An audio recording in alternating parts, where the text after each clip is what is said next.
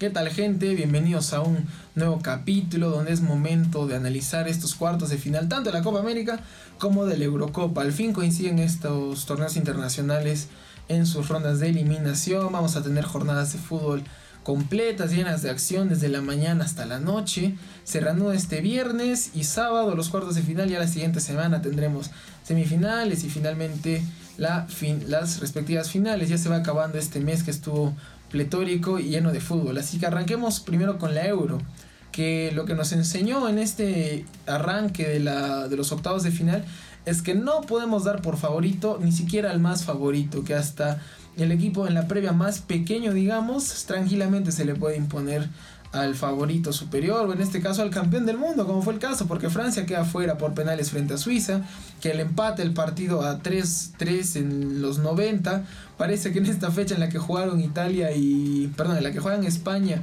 y en la que juega Suiza, parece que si no se empataba a 3 el partido no valía, una maravilla de goles, España y Croacia nos regalan 8 goles, para mí el, hasta ahorita el mejor partido lo que viene dándonos la Euro, y el de Francia y Suiza, bueno, un partido lleno de emociones, de acciones hasta el final. Francia tuvo en el último minuto un remate al palo de Coman que pudo haber sido la eventual clasificación, porque todavía fue en los, en los 90 reglamentarios. Así que bueno, vamos a arrancar con esta previa de la Eurocopa. La primera tan de las llaves se abre con el partido de Dinamarca con República Checa. Dinamarca que empezó a crecer, pese a que empezó con resultados negativos frente a Finlandia y Bélgica, pese a ello demostrando buen juego, le hizo muy muy buen juego a Finlandia, pero tuvo muy, muy mala suerte empezando por el incidente de Eriksen, pero sobre todo porque fueron, tuvieron 22 remates a largo contra uno y apenas el único remate de Finlandia terminó siendo gol.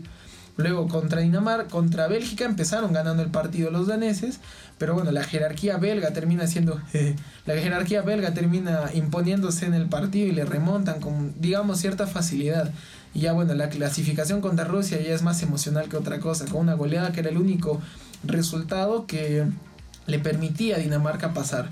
Y contra Gales se vio, digamos, se eclipsó todo este buen trabajo que venía haciendo de Dinamarca en la previa y se impone con un 4 a 0 contundente frente a Gales, que tampoco presentó, digamos, un gran juego como lo fue el Euro pasada, que inclusive llegan a semifinales. No fue esa gran Gales comandada por Bale, eh, por por Aaron Ramsey. En este caso, Gales queda relegada, queda afuera. Y Dinamarca ya demuestra estar en ascenso y se enfrenta a una República Checa que dio la primera sorpresa de la, de la ronda de octavos, eliminando a Holanda, que en la previa pues se llamaba a ser la favorita, pero no se pudo sostener tras la expulsión de Delicht y terminó cediendo pues dos goles, el del 9 que bueno, tiene un apellido muy complicado de pronunciar y el de Chic, uno de los goleadores de este euro junto a Cristiano. Uy, Cristiano, que también queda fuera de la Copa, no pudieron contra Bélgica, insistieron los portugueses hasta el final, más, más con personalidad y con, digamos, garra que con juego, con algún factor táctico, era simplemente una cuestión anímica. Que demuestra Bélgica ser una selección muy ordenada, que no rompe el sistema, que no rompe su idea de juego. Se apoya mucho en Lukaku y tienen con qué. Lukaku demostró, quizás en el uno contra uno no estuvo tan fino, pero cuando se trata de encararlo, aguantarlo a velocidad, a, a, verlo, a darle pues una alfombra roja y que pase nomás. Lo de Lukaku es increíble la velocidad. Es un jugador muy, muy potente, muy fuerte, muy rápido. Que tranquilamente te desequilibra en un par, en un par de jugadas.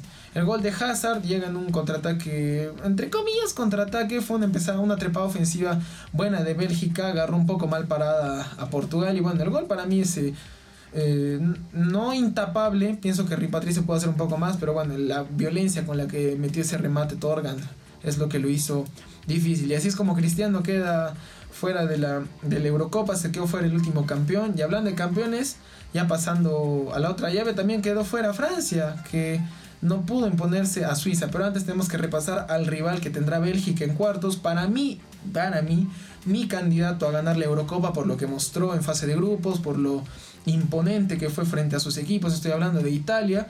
La Azzurri ha demostrado ser un equipo muy muy sólido en todas sus líneas, con un equipo quizás que en nombres no es tan grande. Recién en Eurocopa hemos empezado a, conocer a jugadores como Locatelli, a, a Giorgino, lo hemos visto con otro tipo de participación. La defensa italiana para muchos era desconocida al margen de Chiellini y de Bonucci que se terminó que se terminó lesionando en uno de los partidos Donnarumma que está haciendo digamos una un buen reemplazo generacional a lo que dejó Buffon. Y una Italia que le cuesta el partido contra Austria. Vino, con, vino siendo la única selección que fase grupos pudo ganar sus nueve partidos. Pero ah, bueno, junto con Bélgica, precisamente los mejores, digamos, eh, en fase previa de grupos. Pero Italia para mí me parece más superior porque no solamente es, eh, ha demostrado ser buena en defensa, sino también en ataque. Y no es que te plantee una sola variante en ataque, ha presentado muchísimas: presión alta, desborde por bandas, juego interior, asociación, asociación desbordes, centros para atrás, que son los que más lastiman, y definición, y, mucha individualidad. Tiene jugadores con dominio individual muy, muy buenos. El caso de Chiesa, que termina siendo el héroe contra Austria, Bernardeschi, que también lo hace muy bien, Insigne, que es un. El petizo es un gran, gran, gran jugador en lo en lo individual. Me, parece un equipo muy muy completo que pese a que le cueste el partido contra Austria, no es un equipo que haya perdido la idea, no es un equipo que se haya desesperado al llegar a la largue, lo tomó entre comillas con calma, siguió desarrollando su juego y finalmente llegaron los goles y se puede imponer Italia 2 a 1. Va a llegar más cansada, de hecho que sí, para enfrentarse a Bélgica, pero tiene buenos recambios como para contrarrestar ese cansancio. Juegan este viernes, vamos a ver si se logran recuperar físicamente. Yo doy como favorita a Italia, le tengo mucha fe a la Azzurri que pueda imponerse en este partido y que pueda ganar la Eurocopa. En el duelo entre Dinamarca y República Checa, mm, por el, crecimiento que han demostrado y por el buen juego que tienen, pienso que la favorita es Dinamarca. Pero ojo, ojo con República Checa, que no es ni un rival para nada para nada fácil. Y ahora sí, pasando a la otra llave de la Euro, a la otra figura del fixture, está Suiza, que tuvo un partido memorable, heroico, emotivo, todos los adjetivos que se le van a dar ese partido, por cómo le empata el partido a Francia.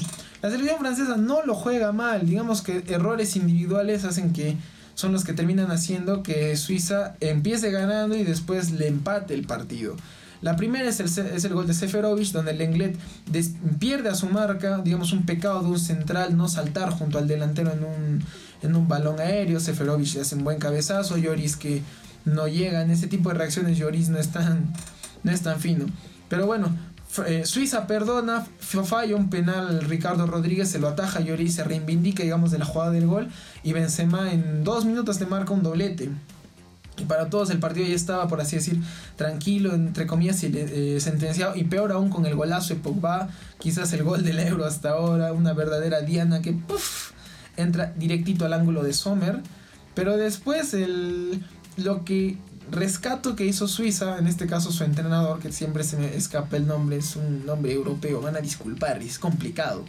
Pero algo que le destaco es el cambio, por así decir, 180 grados que hace porque sentó a jugadores llamados a ser, digamos, referentes de la selección suiza que no estaban teniendo un buen partido. Hablamos de Shakiri de Mbolo no estaban haciendo para nada un buen partido. El entrenador opta por sentarlos, darle oportunidad a otros chicos y sobre todo a los jugadores en las bandas. En Babu y Vargas hicieron un gran, gran partido. Precisamente es Vargas el, que mete el centro para que... No, en Babu es el que mete el centro para el descuento de Seferovic, que también sale sustituido, sin embargo su reemplazante termina siendo también un gran partido, que es el 19 Garbanovic, algo así si no me equivoco que termina siendo el que marca el gol del empate tras una recuperación de Pogba, acá digamos otro error individual, Pogba eh, se confía, es, lo rodean tres suizos, pierde la bola legítimamente. Shaka que ve el pasillo que deja, que deja Barán, le da un gran pase a Garbanovic que con un muy buen enganche la clava imposible para Lloris. Partido que a Francia se le escapa así, así de rápido como lo remonta, así de rápido como se lo empatan.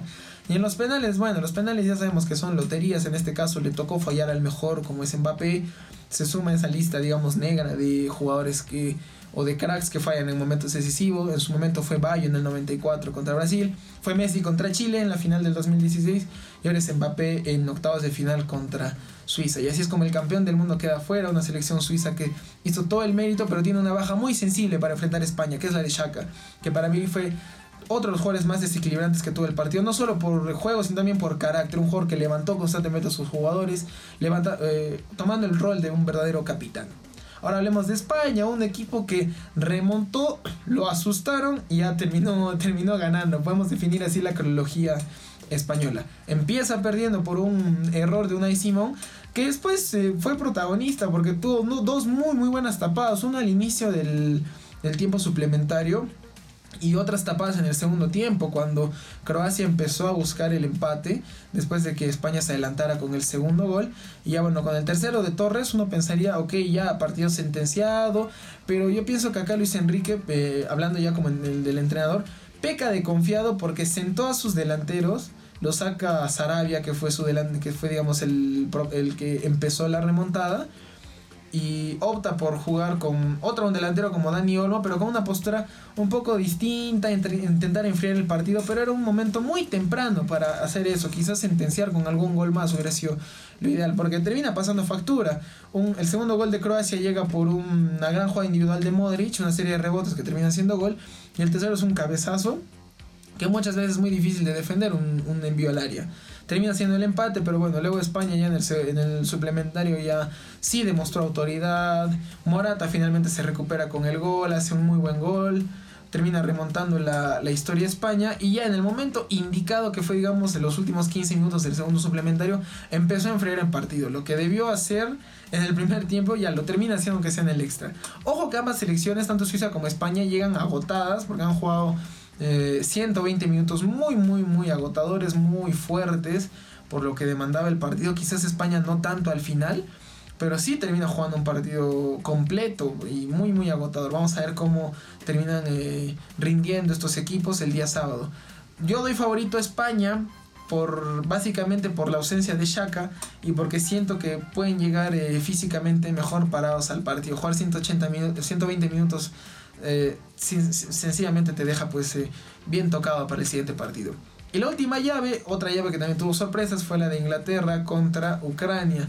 Inglaterra no tuvo problemas para enfrentarse a Alemania, una selección alemana que termina una era, es el fin de una era con este partido porque Joaquín Love anunció que después, o bueno, se había anunciado ya tiempo atrás que Joaquín Love después de este euro ya no iba a continuar al mando de la selección alemana y va a subir Flick, el que fue entrenador del Bayern que sacó campeón al, al equipo Teuton, va ahora a asumir el reto de la selección absoluta alemana. Se termina el era Joaquín Love, que en líneas generales hizo uh, un buen desempeño en todos los campeonatos, siempre siendo protagonista, logró una Copa del Mundo, logró semifinales en Eurocopas. Quizás le, falta, le faltó el euro a Joaquín Love, pero termina llevándose un mundial, una era que termina en un momento justo. Veremos cómo le da ese recambio generacional, sobre todo a eh, Félix Bricht. Inglaterra se va a enfrentar a una selección ucraniana que lo ganó también sobre la hora, lo ganó en los 120, le termina metiendo un gol en número 26, también de apellido complicado, no me piden repetirlo, tras un centro, muy muy buen centro de Shipchenko, si no me equivoco, en los 119 llega el gol, no, ya 120, prácticamente en el descuento llega el gol de, de Ucrania, que se impuso bien a Suecia, que quedó con 10 hombres, aprovechó bien en este caso la superioridad numérica y luego con el centro y el gol de este número 26 clasificar a cuartos. Yo pienso que Inglaterra en cuanto a nombres tiene el mejor plantel, a los jugadores más completos porque son, todos son jugadores que son titulares en sus equipos. Todos son jugadores de muy muy alto nivel y la gran mayoría son de Premier, quizás es lo más destacable, son del torneo local. Entonces le da un valor extra al seleccionado inglés que se impuso finalmente, pudo digamos imponer su estilo de juego frente a Alemania, le costó mucho el primer tiempo, pero ya el segundo se sintió mucho, mucho más cómodo. Y sí la doy como favorita frente a Ucrania, sobre todo por el desgaste físico. Ojo que no es un equipo, Inglaterra no es un equipo de marcar muchos goles, tampoco de mostrarse un equipo frágil en defensa. No muy frágil, porque de que le llegan, le llegan, pero no, no, no logran concretar. Tienen una saga defensiva segura ya un arquero que ordena y gritonea y guapea constantemente a los jugadores para mantenerlos despiertos. Y así, la llave de cuartos de la Euro que reanuda este viernes. Van a arrancar España contra Suiza por la primera llave y luego Italia con Bélgica. Y el día sábado están las siguientes rondas. Ah, no, perdón. El viernes será eh, Dinamarca contra República Checa y Bélgica contra Italia. Y el día sábado España contra Suiza e Inglaterra contra Ucrania. Ahora sí, pasemos a los cuartos de nuestro torneo. Hablamos de la Copa América. El martes se cierra el grupo, se cerró el grupo A con los resultados esperados en la previa. Que Uruguay lograra imponerse a Paraguay, haciendo prevalecer la superioridad de los charrúas en el general torneos. Y que Argentina no tuviera problemas para imponerse a Bolivia. Bolivia fue la única selección, junto con Chile, que le logran marcar a Argentina es algo que podría, digamos, tomar en cuenta Ecuador, que va a ser su rival. Argentina se enfrenta a Ecuador, historial reciente entre ambas, un triunfo argentino en Buenos Aires por 1-0 en, la primera fecha de clasificatorias. No es un partido, es un partido que ya queda muy atrás, muy lejano, porque Scaloni en ese entonces jugaba con un 11 muy distinto al que tiene ahora en algunos aspectos y sobre todo el, el armado táctico. En ese momento ese equipo todavía, por así decir, se estaba comenzando a conocer está empezando a, asociar y ahora ya es un equipo mucho, mucho más sólido, con una idea de juego mucho más clara. No deja de ser un partido complicado para Argentina, sobre todo por, vamos a ver cómo contiene la trepada de los jugadores ecuatorianos por las bandas y cómo aguanta el balón aéreo, que es demostrado ser un, muy un gran aliado de la selección ecuatoriana. Argentina ha demostrado no ser tan, o sea, es buena en ataque, pero en defensa de balón parado no es, digamos, tan buena quizás sea el arma predilecta de Ecuador para, para este partido. Duelo muy interesante. Doy de favorito a Argentina por un tema de jerarquía y porque bueno, tienen al mejor del mundo entre, entre sus 11, que puede empezar a ya estallar. No se, no, se le ha visto, no se ha visto un gran Messi en esta fase de grupos, pero quién sabe, cuartos puede ser el motivo por el cual Messi comience a elevar su nivel en favor de la selección de Argentina. Y la siguiente llave dentro de este grupo es el partido entre Uruguay y Colombia.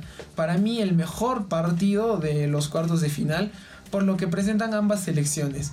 Uruguay contra Paraguay demostró ser un equipo que aunque no te termine goleando, no termine quizás siendo tan efectiva en ataque, logró demostrar que te puede destruir en el sentido deportivo de la palabra el esquema que tú armes así, así de sencillo. Desarmó prácticamente a Paraguay que nunca se pudo hallar en todo el partido. Eh, además del gol que le anulan, no hay otra jugada en la que Paraguay haya, digamos, destacado. Uruguay desarma muy bien al equipo, algo que podemos tomar muy en cuenta para el enfrentamiento contra Paraguay. Demostró tener transiciones muy rápidas, jugadores muy veloces que ya están empezando a sumar para esta renovación generacional. Y bueno, tienen a dos delanteros con muchísima, muchísima jerarquía. Y va a ser muy interesante cómo le arman ese, cómo le arman precisamente ese juego, cómo intentan desarmar lo que plantea Colombia. Que arma un juego muy muy interesante porque va a ser muy particular ver el duelo que tengan Zapata con los centrales colombianos, con Godín y con Jiménez. Godín salió del partido, pero todo indica que sí podría llegar al partido con Colombia sin problemas. Pero bueno, Duban es un central que constantemente sale. Vamos a ver cómo contienen los movimientos de Zapata. Y lo propio con Muriel, que si bien no se tiene mucho a la banda, se tira un poco más atrás como un 10 o como un falso 9, como lo, como lo quieran llamar a, su, a criterio de cómo vean el juego también tiene un, puede tener un seguimiento interesante quizás con Torreira, que salga a perseguirlo un poco más, o el mismo Betancur, o por ahí vecino, vamos a ver cómo referencien a los delanteros, cómo aíslen a cuadrado de la sociedad con el resto de jugadores, con Cardona, con Uribe, con Barrios, con los propios delanteros. Va a ser muy interesante ver este enfrentamiento a nivel táctico, sobre todo más allá del individual, porque Rueda no termina de encontrar eh, el 11 ideal para Colombia, pero en lo que va mostrando es ser un equipo que se apoya mucho en la jerarquía de cuadrado y en la genialidad que puedan tener algunos otros jugadores. El caso de Uribe en ataque, Cardona con labor creativa y la potencia que tiene Duban, que digamos vende a ser un Lukaku sudamericano en cuanto a potencia y velocidad. Va a ser es un partido muy muy interesante en lo táctico y en lo individual. Por eso lo destaco como el, mejor partido de estos cuartos. Doy favorito como eh, a Uruguay en este sentido porque los charrúas vemos que arrancan, por así decir, a medias, como que no convencen, pero de un momento a otro pisan el acelerador y no hay quien los pare. Están en un buen momento para enfrentarse a Colombia porque llega anímicamente, digamos, mal por la derrota con Perú, la derrota contra Brasil.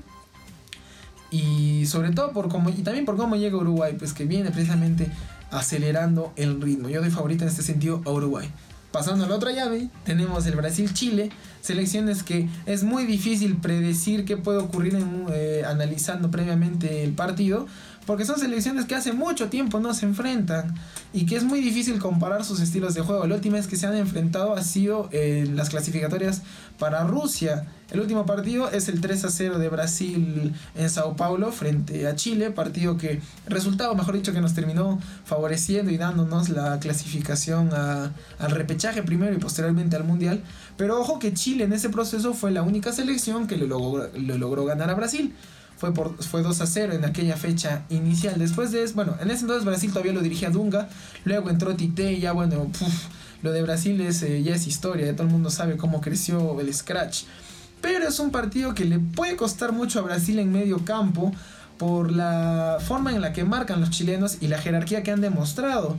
Pulgar ha sabido ser un jugador joven que se ha incrustado con muchísima solvencia en el puesto que en su momento fue de Marcelo Díaz Debutó creo que Pulgar justamente en clasificatorias con Brasil, no estoy muy seguro de ese dato, pero Pulgar ha venido creciendo mucho, es un eje muy importante en la defensa chilena y ni hablar pues de Vidal y de Aranguis, que son jugadores que en marca son muy aguerridos, son muy fuertes, quizás hagan referencia personal a Neymar, pienso que Pulgar o Aranguis lo podrían lo podrían seguir porque asumo que Neymar va a jugar suelto como lo ha venido haciendo en estos partidos.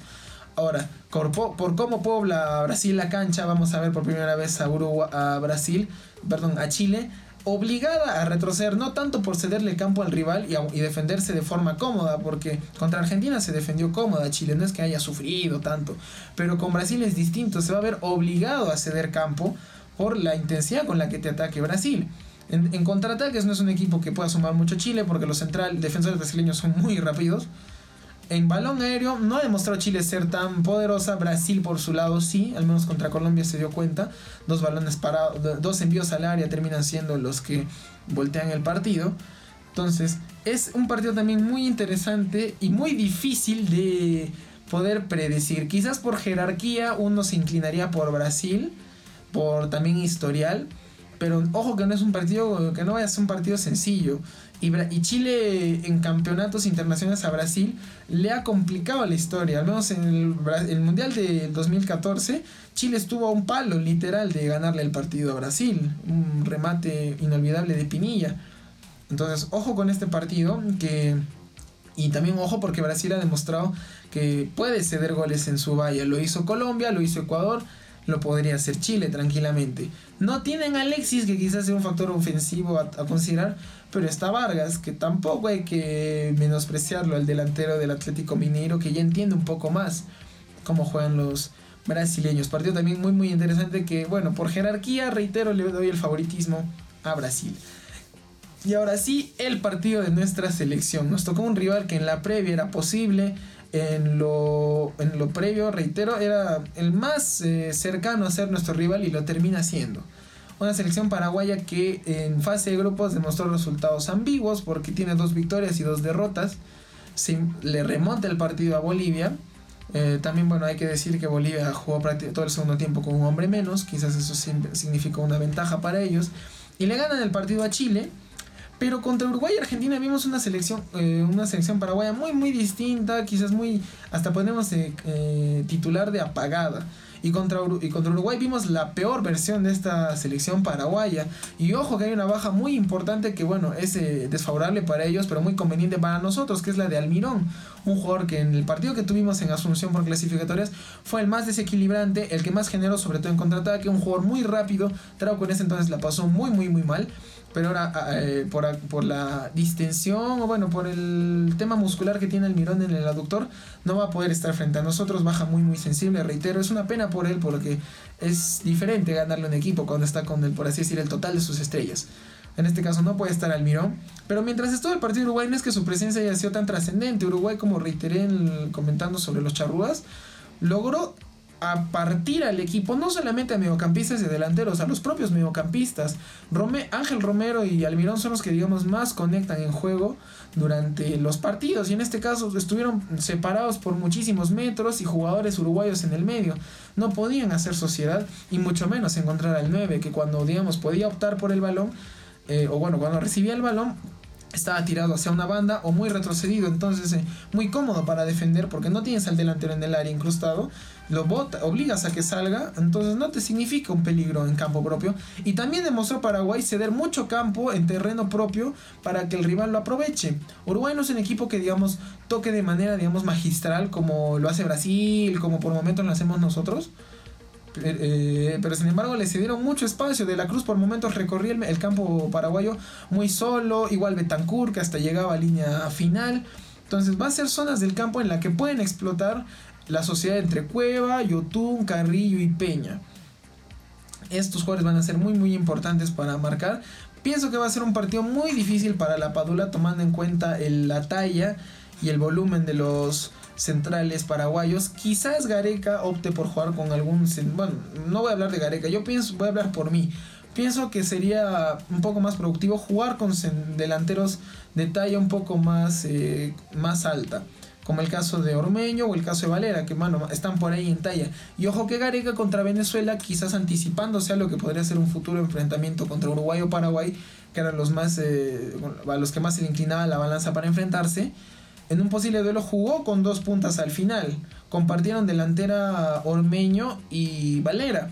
No, no sería sorpresa de que quizás sorprenda a Gareca jugando con ellos dos adelante o con alguien que acompañe a la Padula, ya sea Valera o ya sea Ormeño, para tomar este factor del balón aéreo, porque optar a ganar la segunda pelota, tomando en cuenta lo aguerridos que son los uruguayos, es muy complicado.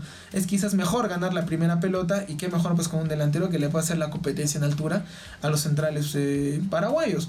Eh, eh, Junior Alonso y Gustavo Gómez son, son centrales muy muy duros, que son muy difíciles, con los que son muy difíciles enfrentarse. La Padula Portaya perdería prácticamente todos los duelos, podría ganar uno, pero de 10. Entonces, si es que se busca ganar la segunda pelota, lo más probable es que Perú repita el ataque, pero veamos, digamos, a un Sergio Peña o a un Yotun más incrustados en campo paraguayo, intentando sí o sí ganar la pelota. El mismo Tapia podría adelantarse a fin de ganar la segunda pelota y comenzar a jugar. Porque también otra habilidad que mostró Paraguay es que ante la presión en medio campo, se pueden surgir, pueden surgir buenos contraataques. Tuvo dos Uruguay que no pudo concretar, un mal pase de Betancourt y el otro fue una indecisión de De la Cruz, si no me equivoco. Entonces son situaciones que podemos aprovechar y hemos demostrado en contraataques ser eh, bastante, bastante buenos, ¿no? Sobre todo contra Ecuador. Quedó claro que sí se puede. Balón parado, otra vez hay que estar muy muy atentos al balón parado. Es una llave muy muy fuerte para Paraguay. Quizás su, su mejor llave. A nosotros nos terminan eh, dando, marcando esos dos goles en Asunción precisamente por envíos al área. Uno es un tiro libre y el otro es eh, fruto de un centro, si no me equivoco, también otro tiro libre. Pero son pelotas paradas con las que hay que defender muy atentos y hacer que la línea defensiva salga muy muy rápido. Porque ese fue uno de los errores. Advíncula en el gol de Romero no sale a tiempo y Romero termina capitalizando. En este caso tenemos que tener defensas que rechacemos la pelota y tenemos que salir rápido. No dejar a ningún paraguayo en posición ventajosa y defender muy muy muy bien la pelota parada. Al parecer Callens puede jugar este partido, su lesión no ha sido tan grave, veremos si Gareca opta por él o seguirá jugando Abraham uno entendería que Ramos volvería al 11 inicial porque contra Venezuela no estuvo por suspensión. Entonces uno, reitero, pensaría que Ramos mm, volvería pues al 11 titular.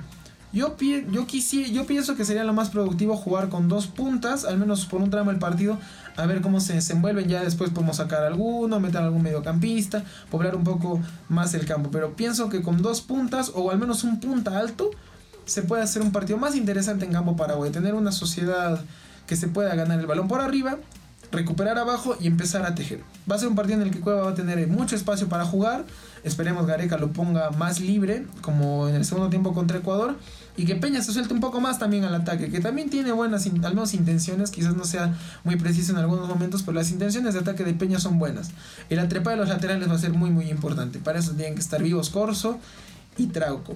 Así que en la previa, y no es por, y lo digo con toda la objetividad del mundo, doy a, la, doy a Perú favorito en este duelo contra Paraguay.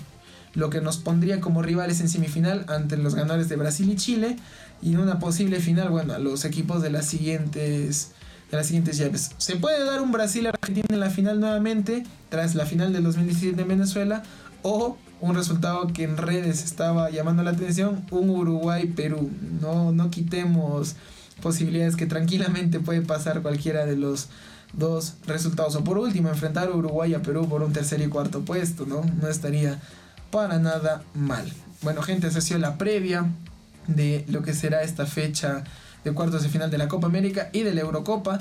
Por supuesto que vamos a hacer transmisión el día viernes a las 4 de la tarde juega la selección frente a Paraguay. Haremos transmisión vía Facebook, así que no olviden conectarse, al igual que nos acompañaron contra Ecuador, nos acompañaron contra Venezuela. Esperamos que nos acompañen nuevamente en esta transmisión, esta vez contra Paraguay. Más adelante vamos a poder transmitir el resto de partidos. Por temas logísticos no estamos pudiendo hacerlo, pero quizás para el sábado podamos cubrir al menos el partido de Argentina. Eso ya se verá. Así que gente, pónganse su alarma para viernes y sábado. Busquen contratar, al prestarse la cuenta DirecTV de alguien obviamente en Facebook conectarse con nosotros para no perderse ninguno de estos partidos, porque desde las 11 de la mañana hasta las 7 de la noche tenemos fútbol, gente. Así que nos estamos encontrando el día viernes, amigos. Hasta la siguiente jugada.